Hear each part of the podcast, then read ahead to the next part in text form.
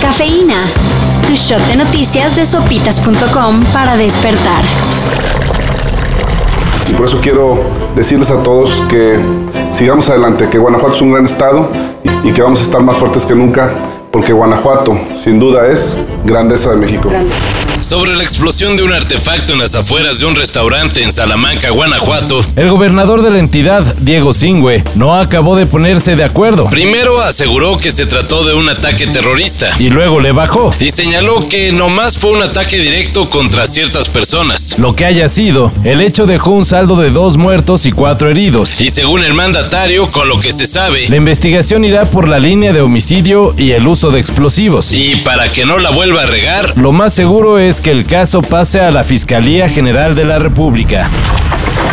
abusados con las ofertas de trabajo. Aprovechándose de las ganas de chambear de la gente, un sujeto identificado como Sergio Portillo Briones defraudó a 250 personas a las que prometió que trabajarían en Canadá. Según el testimonio de los afectados, el sujeto les pidió varias cantidades de dinero para arreglar papeles y pruebas COVID-19. Sin embargo, cuando llegó la hora de volar desde el aeropuerto de la Ciudad de México a Canadá, el numeroso grupo se dio cuenta que todo fue un fraude. No llegó Portillo Briones. No había vuelo. Y tampoco las respectivas reservaciones de hotel. ¡Desgraciado! El fraude ascendería a 1.2 millones de pesos. Murió Richard H. Kirk. Fundador y compositor principal del grupo británico Cabaret Voltaire. Aunque en los últimos años Kirk perdió notoriedad en la escena musical, Lo que hizo durante la década de los 70 y 80 lo colocó como uno de los nombres importantes de la electrónica y el industrial.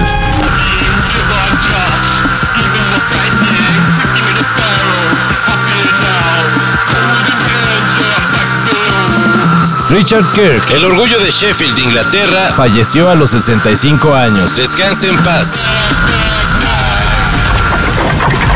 La Leagues Cup tendrá nuevo formato. ¿La qué? Efectivamente, para darle más punch al torneo que se juega entre equipos de la MLS y de la Liga MX, La CONCACAF anunció que este se jugará de forma anual. y por todo un mes, lo que quiere decir que los torneos locales en México y Estados Unidos pararán. Además, para ponerle más emoción al asunto, Habrá boletos a la Conca Champions en disputa.